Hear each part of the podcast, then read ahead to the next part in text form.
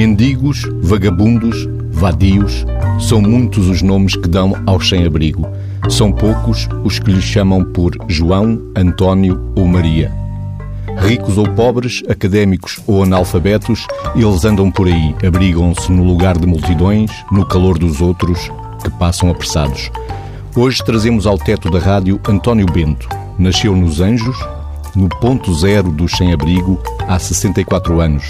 É médico, psiquiatra e leva a psiquiatria para a rua.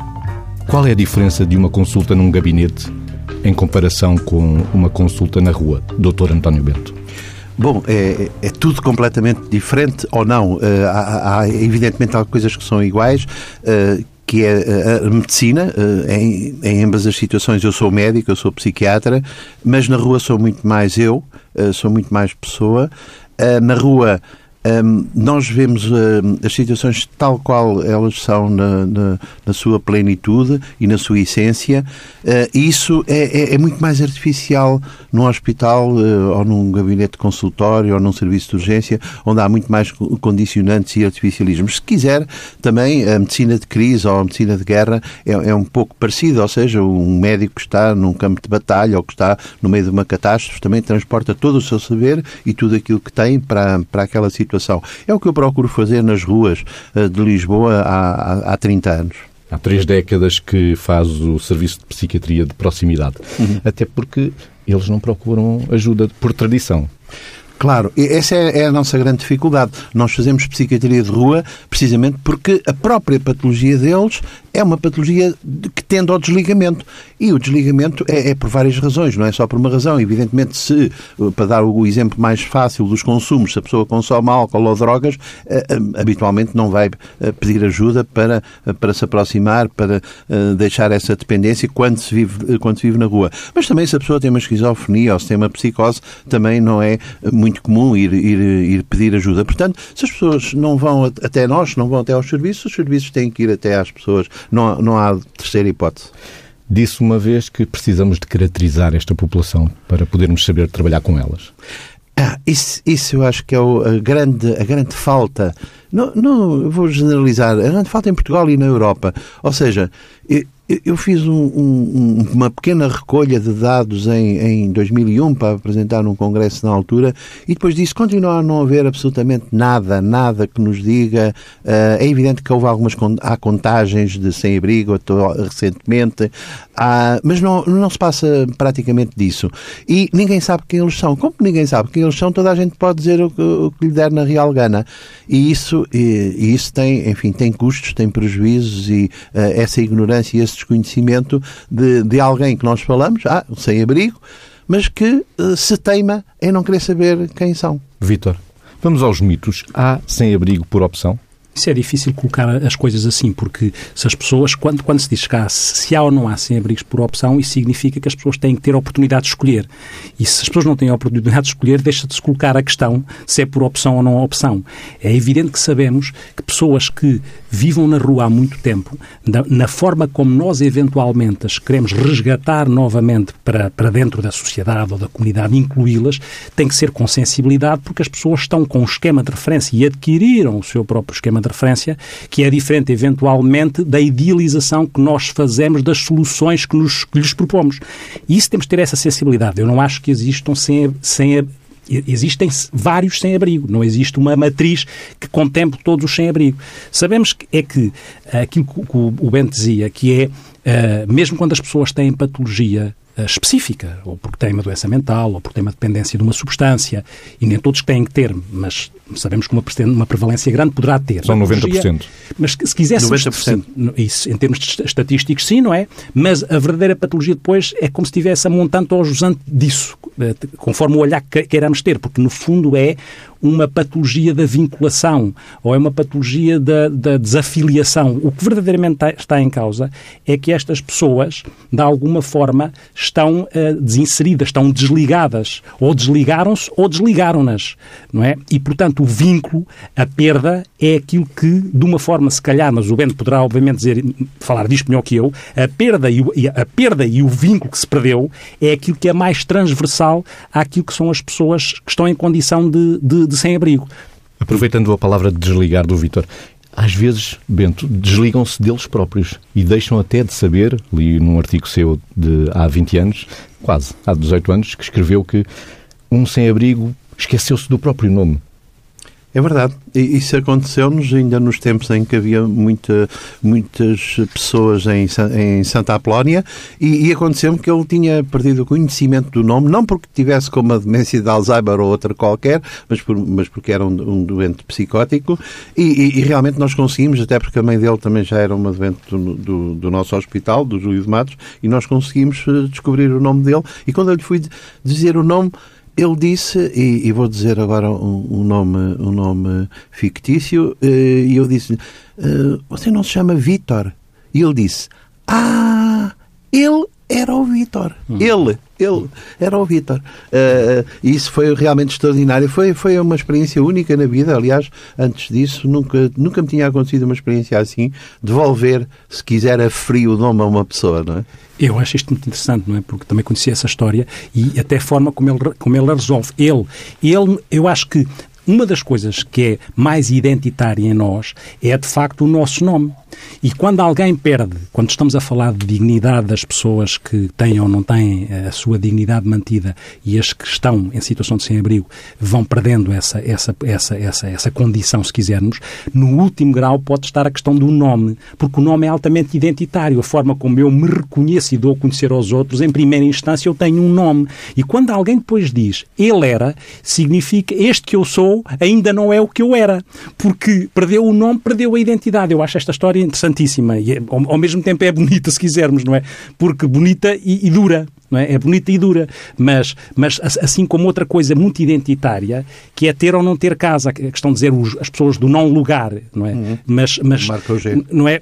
Mas não ter, não, ter, não ter casa que também é muito identitária, não é? Porque na nossa casa nós temos o conforto, temos a segurança, temos a, a, a, o calor afetivo e o calor relacional e, portanto, o não ter casa e o não ter nome é, no fundo, o limite daquilo que é tentatório em relação relação à, à dignidade de, de, uma pessoa.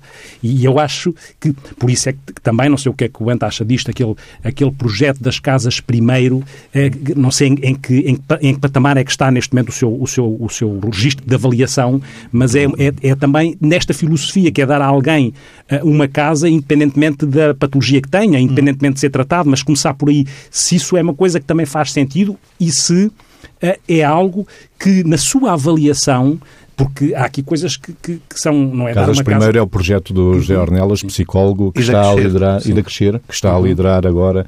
É um projeto da União Europeia. Da União Europeia com o financiamento... Do Horizonte 2020. Do Horizonte 2020. Tem tido, tem tido uma taxa de sucesso de 95%. Ou seja, 95% das pessoas a quem é atribuída uma casa, eles ficam só 5% é que não, não mantêm a casa e voltam à rua. Eu queria dizer que, que é, com certeza que é um bom projeto, queria dizer que não, era uma, uma não é de toda uma panaceia, é algo que está agora, é, é, enfim, numa grande euforia por essa Europa fora. Nós, nós trabalhamos num grupo europeu, onde nos outros países também vive essa euforia. É um projeto em que, no fundo, o, o Estado resolve bem investir muito dinheiro na, na, na, nas casas, que são para o resto da vida, e o Estado e os contribuintes pagam e pagarão uh, para sempre essas casas, e, e resolve-se um problema. E tem o aquilo que o Vítor estava a falar, o efeito casa que é muito importante. Obviamente uma casa é muito melhor do que do, uma casa do que estar no, no hospital ou do que estar numa outra qualquer instituição, porque a pessoa idealmente está numa, numa casa com, como qualquer outro cidadão, não é? E isso é, é bastante positivo. É evidente que aquilo que nós vemos também é o, a quantidade de dinheiro que é preciso ter, e mesmo os países ricos não têm dinheiro para, obviamente, para dar casas para toda a vida para estas pessoas. Os pobres também não têm casas pagas pelo Estado para toda a vida. Esse é, é talvez um, um óbice.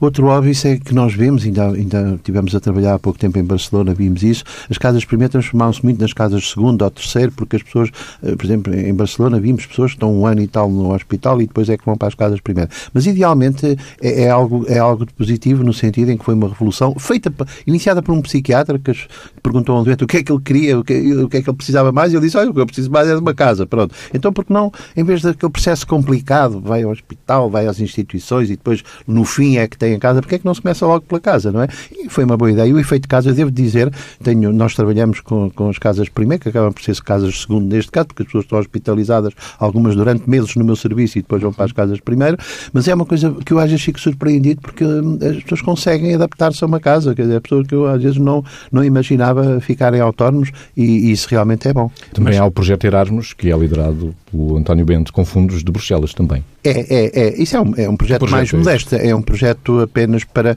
para a construção de um guia europeu e de um, e de um currículo para quem quer ensinar esta matéria do sem-abrigo e envolve apenas oito países. Portanto, é um projeto relativamente modesto, mas que nos está a dar muita alegria. Ah, oito nós, países. Oito países. Nós podemos coordenar oito países nesta área e, e quatro países do Norte, a Polónia, a Dinamarca, a Bélgica, a Irlanda, a Grécia, a Itália, a Espanha, Portugal. Pronto, é, e, e portanto temos este confronto também norte-sul, que é sempre muito interessante, porque nós, nós, e eu queria também dizer isto muito claramente, já não sei como é que é dizer isto ao fim de 30 anos, mas por favor, não vejam só o problema, a problemática do sem como uma problemática de pobreza, por favor, porque enquanto se vir só assim, vai continuar sempre a haver sem-abrigo. Os sem-abrigo está bem, são pobres, mas, eh, mas não, é, não, é, não é por aí que se vai resolver o problema do sem-abrigo. E se não, como dizia o Vítor, as doenças, se não se tratar as doenças, obviamente a sociedade não faz nada. Eh, nem há, nem há casas primeiro, nem há, nem há uh, nenhuma política de habitação, nem há nenhuma política social que resolva o problema de uma pessoa delirante que simplesmente não, não está em condições de aceitar o que quer que seja. E em Portugal, eu ando a dizer isto há 30 anos ao país, sou bem acolhido, sou sempre muito bem recebido, parece que as pessoas me ouvem, mas depois a, a questão da, de, ah, é, é, um pobre, um sem-abrigo é um pobre. É, bom, temos 2 milhões de pobres, não temos 2 milhões de pessoas na rua, temos só uma 0, não sei quantos por cento. É, é pobre porquê? Quer dizer, isto é, é, quando é que podemos sair daqui? Quando é que a saúde pode ser ouvida, não é? é, é quando, é- quando, a saúde for tratada como afeto, afeto, afeto. Foi assim que António Bento uma afeto, vez me respondeu afeto, como é que podemos tratar o sem-abrigo. Com afeto, afeto, afeto. Já não me lembro, mas com certeza que sim, com certeza que sim. Não é como, quer dizer, o dinheiro é importante, mas o dinheiro, o dinheiro só não é, não é injetar dinheiro num, num doente psicótico, ele fica, ele deixa de ser psicótico. Podemos lhe pagar rios de dinheiro, mas se não o tratarmos, ele continua psicótico. E quer-se fazer dos sem-abrigo, ah, são poucos, pronto. Uh, vemos os governos, vemos a Presidência da República, vemos toda a gente, vemos milhões de euros que estão a ser consumidos com o, o, os, os sem-abrigo que até nem são assim tantos como isso, e depois eles continuam na rua. Isto vai criar um problema medonho, porque pensava-se que tinham desaparecido agora nos últimos anos, afinal não desapareceram, então e andamos a gastar milhões e eles continuam lá, quer dizer. E depois diz, ah, mas a psiquiatria não se pode falar que é uma coisa feia. Ah, e psiquiatras não, porque isto é, temos que ter é, políticas habitacionais e sociais e não sei o quê. Não temos, isso não resolve nada. Por isso é eu introduzi a questão da, da, casa para também ouvir o Bento a falar disto, não é? Porque nós também temos que ser realistas, não é? E, portanto, é, para além, cruzando a, questão da casa, a casa não pode funcionar só como uma resposta funcional, porque há todo um conjunto de respostas que muitas vezes o sem-abrigo precisa de forma interligada, nomeadamente as da saúde, as da área social. No fundo, falar de sem-abrigo não é diferente falar de políticas sociais para outras áreas também, ver como é que, em relação a esta população, que respostas se dão. Porque, independentemente da questão da casa, o espaço funcional, que é que, simbolicamente, eu, eu próprio disse, tem este peso, mas tem este peso para que eu consiga integrar dessa maneira. E a casa onde a pessoa mora não substitui a casa que mora em nós para acolher o outro. Uma coisa também é a casa que mora em nós para verdadeiramente acolher o outro. E é aí que é o lugar dos afetos. As pessoas podem não ter teto, não ter lugar, mas têm direito a contar para o outro todos nós temos esta necessidade de contar para o outro, ser alguém que conta. E por isso é esta, que estando onde, onde estiverem, quando as pessoas sentem que contam, isso não deixa de ser um, um passo importante, mesmo em relação às consultas, não é? As consultas fora das, de uma estrutura, desmontam logo aquilo que é algum ascendente que uma outra consulta pode ter, porque é mais um encontro de uma, uma consulta, porque verdadeiramente o que o Bento deve fazer são encontros pessoa a pessoa, não é? que depois podem ter características que são condicionadas por esquema de referência, porque o Bento é psiquiatra. E, portanto, há um olhar e uma necessidade de determinadas pessoas que têm a ver com isto mesmo, não é? Apesar de... Lembrem por causa da questão da pobreza, mesmo que mesmo que, obviamente, não se pode olhar dessa maneira, mas também sabemos uma coisa importante. Quando estamos a falar de solidão e de pobreza em que as pessoas ficam, hum, hum, há uma coisa que em relação às consequências, quer da solidão, quer da pobreza, lembrem-me que a, a, a, uma das prémios Nobel de 2009, que era a Elizabeth Blackburn, eles fizeram um estudo sobre os telómeros, que são as pontas dos cromossomas. As pontas dos cromossomas, que são aquelas coisas de plástico da ponta, igual à ponta dos atacadores dos sapatos. Os atacadores não se desfiam porque têm aquelas pontas. Uhum. E os telómeros, o que se chegou à conclusão é que a situação de pobreza e de solidão, os telómeros vão, vão ficando mais curtinhos conforme as pessoas envelhecem. Mas o que ela disse é que em situação de pobreza os telómeros também, também perdem dimensão, ou seja, as pessoas envelhecem mais depressa e podem morrer mais cedo, porque em situação de pobreza ou de solidão, os telómeros vão encurtando, não vão tendo aquela capacidade de controlar os cromossomas, que são onde estão as nossas, as nossas informações genéticas. E esta relação também, também entre a, a medicina mais dura, se quisermos, e a, e a, pobreza e a solidão também, também, também se cruza, também faz sentido. E esta solidão leva-me a outro pensamento. A morte do sem-abrigo é silenciosa? Disse-o também António Bento num artigo que escreveu sobre o sem-abrigo, ou a pessoa em condição de sem-abrigo, morrem silenciosos, ignorados por quase todos. Sim, não há quem vele Possivelmente agora não será tão silencioso, mas depende. Obviamente, quando nós tivemos a morte do nosso compatriota em Londres, foi uma morte mundialmente conhecida. O nosso próprio presidente deu as condolências às autoridades inglesas, porque ele estava junto do Parlamento e morreu. Quando nós temos, e, e vou citar um caso mediático, enfim, não, com reserva de, enfim, de, de, de, com reserva clínica, mas foi um caso muito mediatizado, o caso da, do velhinho de 85 anos da Avenida da Liberdade. Obviamente também foi um caso, foram lá as televisões, mesmo ele não querendo, as televisões estiveram lá, os jornalistas estiveram lá, foi a primeira página do jornal e, obviamente, se ele tivesse morrido e, e, e nós fomos lá buscá-lo e, e, eu risco muito também muitas coisas porque temos uma capacidade de fazer uma psiquiatria de rua onde nós decidimos que o nosso relatório médico pode decidir eh, da pessoa viver ou morrer, porque uh, uh, mesmo não são as televisões que curam as pessoas, não são as televisões que salvam vidas, às vezes podem salvar se, uh, se for, enfim, casos que alertem e casos que, que, que, chamem a atenção para, para quem com competência possa lá ir, mas realmente, por exemplo, os casos na Avenida da Liberdade, esses não serão. Agora, tradicionalmente, obviamente que sim, quer dizer, um sem-abrigo que morre aí num sítio, enfim, que não, não seja, não seja um local mediatizado, morrem silenciosamente. Isso, isso é verdade o que diz. Oh, oh, e, e numa, numa, outro paradoxo, é? numa sociedade uh, tão acelerada, com um ritmo em que o tempo está completamente contraído, em que o espaço, uh, nós não deixamos de ser seres, precisamos de território, não é? Mas o espaço está diluído naquilo que é o digital, está tudo globalizado. E o risco cada vez maior da, da, da, da indiferença, isso toca-nos a todos, não é? Porque a gente passa, nós passamos pelas coisas e vulgarizamos o nosso olhar, já não vemos aquilo que devia ser visto, ou seja, não colocamos lá o olhar verdadeiramente. Olhamos, mas não vemos, não é?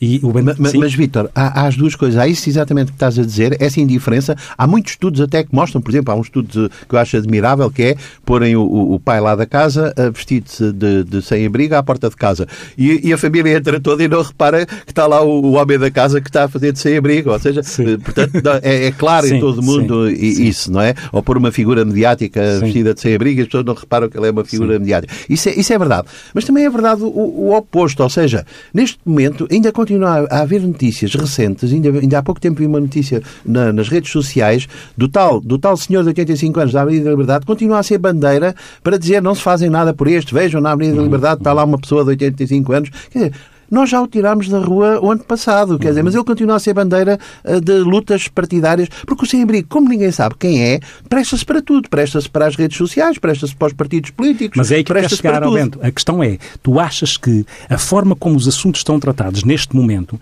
não há um risco de, mesmo aquilo que parece o registro solidário, não deixar de ser um registro individualista, ou seja, não deixar de ser uma preocupação utilizar como um intermediário, por exemplo, de uma luta política, e ser só isso, ou seja, não ser verdadeiramente um compromisso isso com aquilo que é tentar arranjar uma solução. Não é que isso não seja importante, porque é um alerta, mas será que é comprometido? É uma pergunta. Olha, é, até, é, até é muito mais interessante. Um sem-abrigo é uma folha em branco. Uhum. Ou seja, imaginemos para onde vamos ter eleições. O sem-abrigo tanto serve para os partidos que estão no governo como para os da oposição. Os da oposição irão, irão ao Regueirão dos Anjos e àqueles sítios habituais dos políticos e vão lá e dizem assim, olha, reparem, vejam como o governo não faz nada. Vejam como afinal gastaram tantos milhões e a pessoa está na rua e, e por aí fora, por aí fora. E depois aparecem, obviamente, os partidos da, da, que estão no governo e dizem, e que também é verdade, vejam o que é que nós investimos que os outros não investiram. Uhum. Nós construímos isto, nós fizemos isto, nós fizemos aquilo, nós... e por aí fora, por aí fora. O que também é verdade. Ou seja, permite que ambos digam a verdade dizendo uhum. coisas opostas. Isto é Pronto, podem-me dizer, se calhar há outras áreas assim, mas não há ninguém como os sem-abrigo que se prestem a dizer o discurso. Eu, durante 30 anos, eu lembro que às vezes tinham colegas que, e nós somos dessa era, não vale a pena dizer os nomes, que aqui o Vítor também os conhece, que eram aqueles que eram a favor do, do chamado sistema de psiquiatria comunitária e uhum. daqueles que eram a favor do Conselho. E, e, eles escondiam à televisão de gladiar-se, pediam ambos os dados sobre o sem-abrigo. E eles usavam os dados para os argumentos opostos, que era certo. uma coisa extraordinária, não é? Mas e, é a utilização dos dados no tal registro utilitário. os dados possíveis os é? dados possíveis que, que, enfim, que nós temos, porque obviamente não há nenhum estudo científico uhum. e aí a ciência já é mais difícil de contradizer, porque a ciência, em princípio, pelo menos a, a ciência na sua parte mais dura, é, é, é muito mais objetiva uhum. e credível. Mas não havendo dados científicos, digamos uhum. assim, não é? é? Cada um pode dizer o que quer e lhe apetece. Sim. Falámos há bocado em diferença. Cruzei-me com uma, com uma frase de um, de um, de um sacerdote francês que acho, morreu, acho não, morreu em 2007, que é um homem chamado Abbé Pierre, que dizia, dizia isto, a doença mais comum e mais mortal, mas também a mais desconhecida de todas as sociedades é a indiferença. Hum. Dizia o senhor, é uma coisa simples de se dizer, mas é impactante. Hum. É o pai dos Emaús, o, o outro também, que ele próprio também fez essa experiência e foi o indivíduo, talvez um dos grandes pioneiros, o Abbé Pierre, é, uhum. é, é, o grande senhor da, de toda esta problemática do sem-abrigo em França e fundador do, do Zé Maús, sim senhor, um grande senhor. Voltando ainda à identidade do sem-abrigo ao longo da história, mendigos, vagabundos, vadios, Disse muito, disse muito bem, porque são as seis designações históricas, já está, está a falar de 800 anos de história em Portugal, não é? Uh, e, e, realmente, o, o, obviamente, o termo sem-abrigo, como nos ensinou Bruto da Costa, foi um termo que nós adotámos do francês sans-abri e adotámos, penso que nos anos 80, ainda o professor Bruto da Costa ia à televisão explicar o que é que era sem-abrigo, que era um neologismo, não é? Mas tradicionalmente são esses três que disse bem. Basicamente, mendigo é, é o que mendiga, isto é, é o que pede. O vagabundo é o que vagueia mundo, vaga mundo.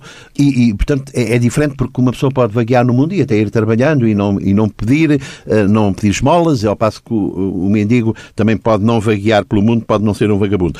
E o vadio é a designação mais, é a designação mais dura, mais difícil, que o nosso sistema penal no final do século XIX começou a criminalizar fortemente por duas características do vadio. O vadio não trabalha e tem duas características terríveis. É perigoso e é incorrigível. E esta noção, perigosidade e incorrigibilidade, que nós pensamos que é uma característica depois do Estado Novo, mas não. Isto já vem do, do final do século XIX, Aliás, a República em 1911 faz a primeira lei da, da, da mendicidade, precisamente, e depois o Estado Novo faz a sua continuação e abre, e abre cá, a, a Mitra e, e, e, estes locais. Mas estes, estas três designações que disse são realmente as tradicionais no nosso contexto Deixa-me perguntar, tu, tu achas que estas designações ainda têm tradução agora no que diz respeito ao autoestigma? Ou seja, como é que tu vês a internalização do estigma que nós colocamos no sem-abrigo, como é que ele o vai integrando e como é que isso condiciona depois o seu caminho? Isso condiciona, como é que tu vês isso. Claro.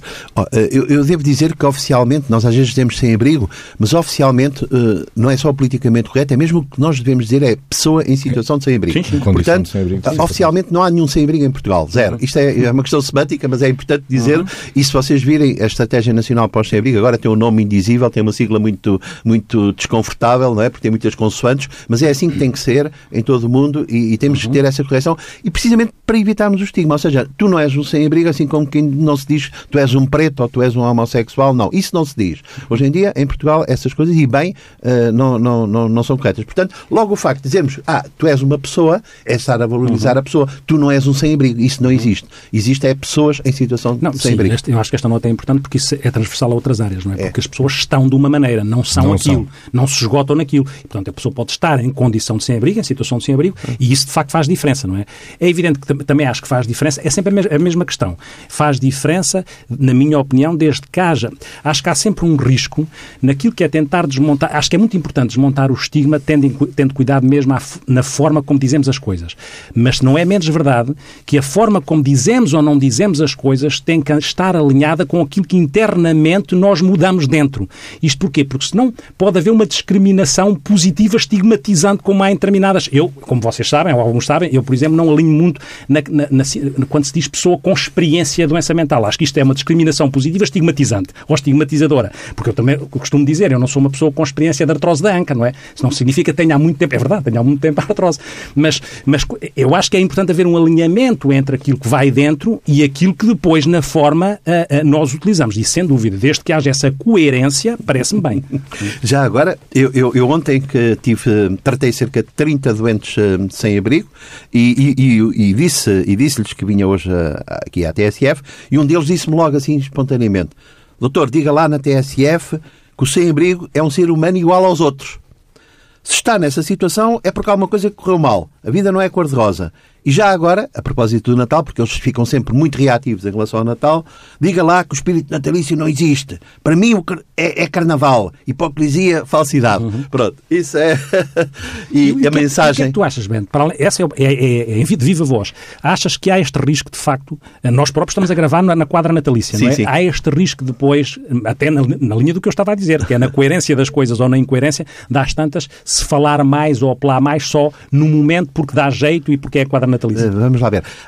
Ah, é evidente que há muitas pessoas boas e, e, nós, e nós devemos estar muito gratos por ter, vivermos num país com tanta gente que quer fazer o bem e tanta gente que, obviamente, que se impressiona e, e, e que se enche de compaixão pelo, pelo sem-abrigo e, que quer uh, dar-lhes coisas e que esse apelo no Natal seja mais forte. Pronto, isso, isso eu acho maravilhoso e nós devemos reconhecer isso. Agora, sempre naquela ótica que continuamos sem saber quem eles são, ah, o Natal, ah, quem quiser vai-se aproveitando, não é? Uhum. Até ah, por, por, por, vários, ah, por vários fins. É evidente, eu devo dizer que também que já sou um bocado velho nessas coisas e agora os políticos, por exemplo, são mais sofisticados, já não são como antigamente, em que faziam campanhas eleitorais muito descaradamente usando os sem-abrigo. Uhum. Uh, agora isso já não se verifica. O, o, o próprio, aquilo que eu tenho constatado nos últimos Natais é um bocado variável. É evidente que há sempre um certo folclore, perdoem-me a expressão, com os sem-abrigo à volta do Natal. Alguns deles pioram as suas doenças, pioram as suas doenças porque ficam muito mais furiosos, muito mais agressivos e nós depois em, em janeiro ainda estamos a, a tratar-lhe das feridas, não é? Um, é óbvio que também há outros que gostam de andar a, a comer N jantares de galo e, e, comer não sei quantos bolo rei, não é? Quando, ano passado até tivemos um escândalo do bolo reis que apareceram na, na rua. E, e, portanto, eu, eu, acho que isto tem estes dois lados de, em relação ao Natal. Vitor. O, o Bento falou da, utilizou a expressão compaixão e eu vou, vou aqui evocar o José Tolentino Mendonça por, por, a propósito da compaixão, diz uma coisa que eu considero interessantíssima e que nós, provavelmente, como PSIS, não eh, acharemos isso mesmo. O que eu vou partilhar é, diz ele, no exercício da compaixão, também se aprende o papel benéfico da neutralidade terapêutica e da distância afetuosa. Uma coisa é sofrer com o outro, outra é sofrer em vez do outro ou projetando-se nele. Compadecer-se significa sofrer o sofrimento do outro enquanto outro. Não se trata de uma simbiose. Sabemos que não nos cabe curar, mas que tão ou mais importante do que a cura é estarmos presentes. E, a, a, noção de presença, e esta noção de compaixão, e a noção de presença perante o outro e perante o sem-abrigo, com casa ou sem casa, mas a oportunidade que ele tem de lhe ser dada à presença, dirá o Bento melhor que eu, obviamente, dá, dá o significado que tem. Dá sentido ao psiquiatra na rua.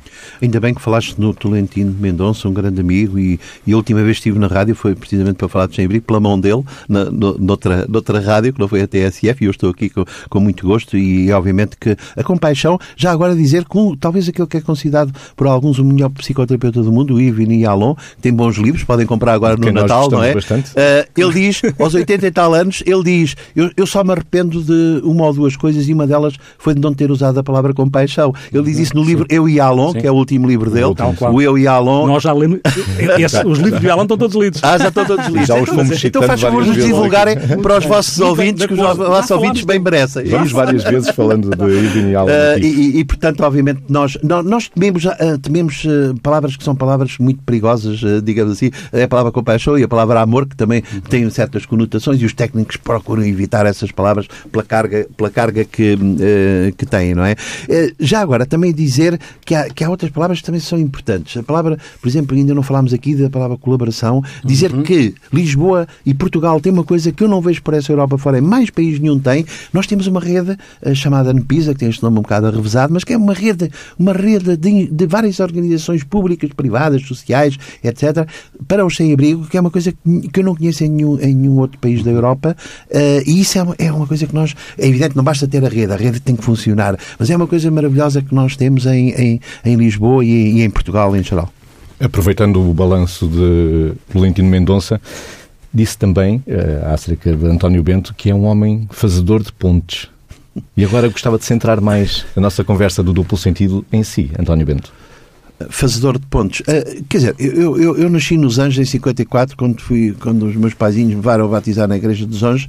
Eu, era, eu tinha semanas de idade e, e estava rodeado de pessoas sem abrigo que não se chamavam assim, não é? Chamavam-se pobres, uh, aqueles nomes vulgares ali na, na, chamada sopa dos pobres ou sopa do cidadão dos Anjos. E, portanto, cresci assim. E também eu não, nunca imaginei que fossem doentes psiquiátricos, a não ser quando fui para o Júlio de Matos e nos anos 80, porque eles dormiam à minha porta e delidavam e achavam um, um caso príncipe de um, de um deles que achava que era o Hitler, não é? Obviamente ninguém acredita que o Hitler seja vivo, muito menos que esteja à porta da sopa dos pobres, não é? E, e, portanto, e eu percebi que isto não era um caso para assistente social, porque ele dizia, eu sou o Hitler, sou o homem mais poderoso do mundo. Então e a assistente social vai-lhe dar o quê? Um, um, rendimento mínimo, não? Para o Hitler? Não pode ser, quer dizer, enquanto a pessoa não for tratada, e eu percebi imediatamente que vivia, nos anos 80, tínhamos aqui um grande problema. E hoje vejo, ah, com alguma mágoa, que a saúde continua a ser desprezada, é a única, talvez, área que é desprezada ainda nesta área. Uh, mas pronto, mas uh, apesar de tudo, temos o, melhor cá nessa Europa fora, porque a Europa também continua a ter o mesmo problema. Londres, Londres está cheio de sem-abrigo. Uh, fazer pontos. Fazer pontos é, é, é, é, trabalharmos em conjunto. Trabalharmos em conjunto é, é muito fácil dizer, mas depois é muito, é muito complicado. Fazer pontos entre a vida pessoal e a vida profissional é, é um bocado difícil separar, então eu vou, eu estou a tratá-los no hospital e depois vejo-os a dormir à porta, à minha porta de minha casa, quer dizer, isto é, isto é, é o quê? Quer qual dizer, é o sentido? É, qual é o sentido disto, não é? Portanto, eu não posso desligar porque eu vou... É duplo, triplo... Eu tenho, eu tenho, cerca, eu tenho cerca de 100 doentes sem abrigo que vivem na, na, na minha freguesia. Eu digo 100 porque só uma instituição tem lá cerca de 100.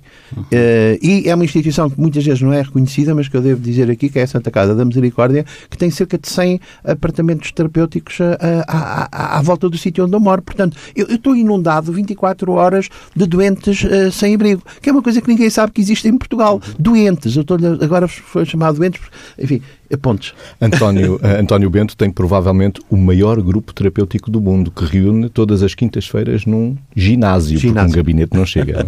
Gabinete não chega. Realmente é, é, o maior grupo psicoterapêutico do mundo. Tivemos a felicidade de abrirmos na, um grupo, uma filial na Estação Término de Roma, onde também há muitos sem-abrigo, e temos agora, estamos em negociações com os irlandeses e outros países, e a Bélgica e os belgas, para podermos também exportar, se quiser assim, este modelo. Que no, que no fundo, basicamente, foi um modelo que surgiu precisamente da dificuldade de ligação deles. Por isso é que eu posso ter o maior grupo do mundo terapêutico, que tem neste momento tem 1.350 e tal doentes. Obviamente, eles faltam 98%, mais ou menos, ou mais de 98% faltam. E também não são só sem abrigo, têm outras pessoas. Por exemplo, ontem tive cerca de 30 sem abrigo, mas eles são 600 e tal do grupo. Só este grupo tem 600 e tal doentes sem abrigo. Imagina, uma coisa que ninguém sabe, que existe em Portugal, só eu, num grupo, tenho 600 e tal doentes sem abrigo, não é? De Lisboa, em Lisboa, não é? Que é uma coisa extraordinária. Todos doentes psiquiátricos, obviamente, não tenho lá pobres. Eu não tenho ninguém pobre no meu grupo. Tenho uhum. doentes uh, para tratar. Uhum. E, desculpem eu insistir, eles, claro que são pobres, mas eles, estes 600 que eu tenho só no grupo, não são porque são pobres, são porque são doentes. Uhum. Pronto, isso é, eu queria deixar isso claro. António Bento diz que exercer medicina, sobretudo na psiquiatria, é um privilégio porque permite ajudar as pessoas e também, ao mesmo tempo, ajudar-se a si próprio a formar-se como pessoa. O que é que aprendeu ou aprende com esta experiência vivida com o sem-abrigo, António Bento? Eh, eu, eu, acho, eu acho que aprendemos muito. Como o Vitor estava a dizer, uh, sei lá, as questões básicas como a casa. Eu não sabia o que era uma casa antes de, antes de vir para o sem-abrigo. E um dia vi um, vi um, um amigo uh, de, de, Madrid que estava a fazer um doutoramento sobre sem-abrigo, um, um, psicólogo, e ele, ele punha as funções da casa em várias páginas da tese de doutoramento dele. E eu pensei, então, mas a casa parece uma coisa tão simples, isto ocupa tantas páginas só para dizer o que é uma casa. E depois vi outros filósofos, de formologistas de, de, de, base da Heidegger e outros, pá, que, que se debruçaram a dizer que a casa é uma espécie de uma proto-mãe, coisas complicadas, que é que o eu só pode existir porque há uma casa, que a porta é o limite do eu, que o, o, a janela é o olhar, e por aí fora, por aí fora. Aprendemos muito, e aprendemos muito com estas histórias, porque uh, eu costumo dizer que conheço a, a roupa toda do direito, mas conheço do avesso, não é? Uma coisa é nós conhecermos só, só termos visto camisolas na vida uh, da parte da frente. Outra coisa é, saber, é vermos por trás. E por trás, às vezes, é que está a etiqueta, é que está como é que se lava, é que está informações muito úteis. Ou seja, nós conhecemos a totalidade. Ir à rua, conhecer o sem-abrigo, é conhecer muito mais do, do, ser humano. E já agora também nós acabamos de ficar com o pacote dos migrantes, pacote entre aspas. Ah, já que tens o sem-abrigo, olha, pega lá os migrantes, os refugiados, esta gente toda. Ainda ontem estava a ver o indivíduo, uh, coisas de estereótipos. Os estereótipos. A gente pensa sempre, um indivíduo para questão, a gente pensa sempre, ah, coitadinhas das mulheres islâmicas, que é verdade, não podem escolher o rapaz para casar, não podem escolher nada. O que eu nunca ouço dizer é que o rapaz também não escolhe a rapariga. Porque ontem vi um indivíduo, tinha, tinha, e ele dizia que aquilo não foi talibã, aquilo foi. Ele, ele não casou com a rapariga que lhe estava destinada, quis arranjar outra, e a família da outra que lhe estava destinada deu-lhe uns tiros na perna e ele está cheio de buracos de bala na perna, não é? E teve que fugir do Paquistão, porque não podia ter. E eu, e eu como sou um bocadinho provocador, estava com duas jovens, duas jovens médicas, médicas não, finalistas de medicina, e eu disse, olha, e ele já me conhece e aceitou esta, esta provocação, que podia ser sensível, eu disse, olha, você, no Paquistão nem os rapazes podem escolher as raparigas, olha, aqui no nosso país, uh, aquelas raparigas que ali está a ver, se quiserem até podem ter dois namorados. E elas ficaram assim um bocadinho chocadas, mais até quase do que ele, pá. E eu disse, isto é aprender, quer dizer, é aprender que o mundo é diverso e uhum. nós temos que saber uh, também estas coisas, temos que saber uh, o, o, o, os limites que têm outras mulheres de outras partes do mundo, mas também outros homens de outras partes do mundo. Isto alarga-nos a consciência uhum. e, e, e dá-nos uma dimensão única de conhecimento do ser humano. Já agora, só dizer também uma coisa muito importante. Os grandes grupos, segundo alguns teóricos e colegas um, psiquiatras e psicoterapeutas ingleses, que são os que têm mais experiência no mundo destas coisas, eles dizem que com as consultas individuais do médico com o doente, apenas conhecemos o, o indivíduo, com pequenos grupos, até 10 pessoas, que são os grupos terapêuticos normais, é o funcionamento de uma família, as chamadas comunicações associativas, mas quando temos um grande grupo, e eu tenho a sorte de ter o maior do mundo, com 1350 e tal doentes, aí nós talvez começamos a perceber. Há diálogos, não há, é muito mais difícil de perceber um grande grupo. Mas estão convidados, se quiserem ir lá ao meu ginásio uh, na próxima semana. Um, mas um grande grupo eh, não há uma comunicação associativa, há diálogos, como as próprias potências. Nós vimos agora o G20, eh, eles tiveram na organização, mas o Trump foi falar com, com o da China, foi falar. Um grande grupo como eu tenho funciona exatamente como ao mundo. E talvez haja a esperança de nós conhecermos um bocadinho da mente humana, de alargarmos a mente humana no grande grupo. Uhum. Isto é o grande desafio que já o Freud em 1910 dizia. Talvez um dia alguém se aventure a conhecer a mente grupal da própria humanidade e estamos a falar de 8 mil milhões de pessoas. Proust também se aventurava a perceber a mente humana e gostávamos de perceber um pouco mais de quem é António Bento. Ah, o famoso uh, questionário. Vamos, vamos a ele? Vamos eu já ele? não me lembro muito bem dele, mas... Eu vou fazendo as perguntas fazendo as e o António, ah, de forma espontânea e rápida, uh, vai, vai respondendo. Qual é a sua maior qualidade? Uh, não sei se tem alguma qualidade, mas acho que, mas acho que ter dedicado a vida ao, ao, aos sem-abrigo, se quiser, pode ser uma qualidade. E o maior defeito? É ser excessivo nessa qualidade e se calhar uh, prejudicar a minha vida pessoal e familiar com uma vida tão dedicada como aquela que eu tenho a trabalhar 365 dias no ano. Qual é a coisa mais importante num homem? Eu acho que um homem deve, deve, ser, deve ser gentil, deve ser, deve ser educado para, para as senhoras, deve ter, enfim, deve ter uma série de características como a mulher, não é? E, e, e, tenho um bocadinho de dificuldade em, em encontrar muitas coisas que sejam assim tão específicas do homem, não é? E da mulher? E, e, da mulher é a mesma coisa. Quer dizer, se eu quiser dizer uma malandrice, eu acho que a mulher é uma pitada mais inteligente que o homem, não é? E, e portanto, a mulher ainda está mais bem dotada do que o homem, não é? Mas eu diria que a mesma coisa que para o homem. E o que é que mais aprecia nos amigos? O que mais aprecia é eles estarem lá sempre. A atividade favorita é? Gosto de ler. Que ideia tem de felicidade? Das duas, uma. Ou, ou não existe, ou então aparece só uh, de forma fugaz. Não acredito na, na, felicidade duradoura. E o que é que seria a maior das tragédias? Nós não conseguimos sair das nossas caixinhas, nós agora chamamos silos. E, e não sei o que é que acontecerá quando todos estivermos em, em silos de betão, não é? Uh, 8 mil milhões de silos a comunicarem, sim senhor, mas, uh, mas já não será com certeza a espécie humana tal como a entendemos. Isso seria o pior. Quem é que gostaria de ser se não fosse você mesmo? Ah, não sei, não, não, invejo, não invejo assim propriamente ninguém. Acho que estou confortável comigo próprio, com os defeitos e com as minhas deficiências. E onde é que gostaria de viver? Acho que gostaria de viver onde vivo, em Lisboa, na Baixa, no centro, mas não sei, obviamente, talvez um, um, país frio para acabar os últimos dias da minha vida, mas uh, viver na Dinamarca, ou, já não ambiciono sequer a Noruega, que isso já todos os portugueses querem ir para lá, não é? Que é o país mais feliz do mundo, mas, mas, não, uh, mas não, mas gosto muito de viver no centro de Lisboa. A cor favorita qual é? Eu gosto do amarelo, mas eu sou do Sporting, o verde também é muito bonito. E a flor? a flor, ah, eu gosto muito de tulipas, gotas de cor. E o pássaro? Os canários. Quais são os autores favoritos? O Dostoevsky, indubitavelmente, que é aquele mais psíquico de todos os autores, mas também o de Chekhov, no maneira geral, os grandes romancistas, que são aqueles com quem eu continuo sempre a aprender e, aliás, fazemos cursos de Chekhov e, e, e precisamente porque é aqueles que nos, que, como diz também o Tolentino, que são aqueles que nos permitem chegar à essência do humano, mais ainda do que a ciência. E os poetas de que mais gosta? Ah, poetas, poetas muitos, muitos, do Paulo Iluar ou do Rilke ou, e, obviamente, dos portugueses toda a gente gosta, como o Fernando Pessoa, e, e outros. Gosto muito do António Ramos Rosa, por exemplo, e, e, acho também que os poetas são fundamentais.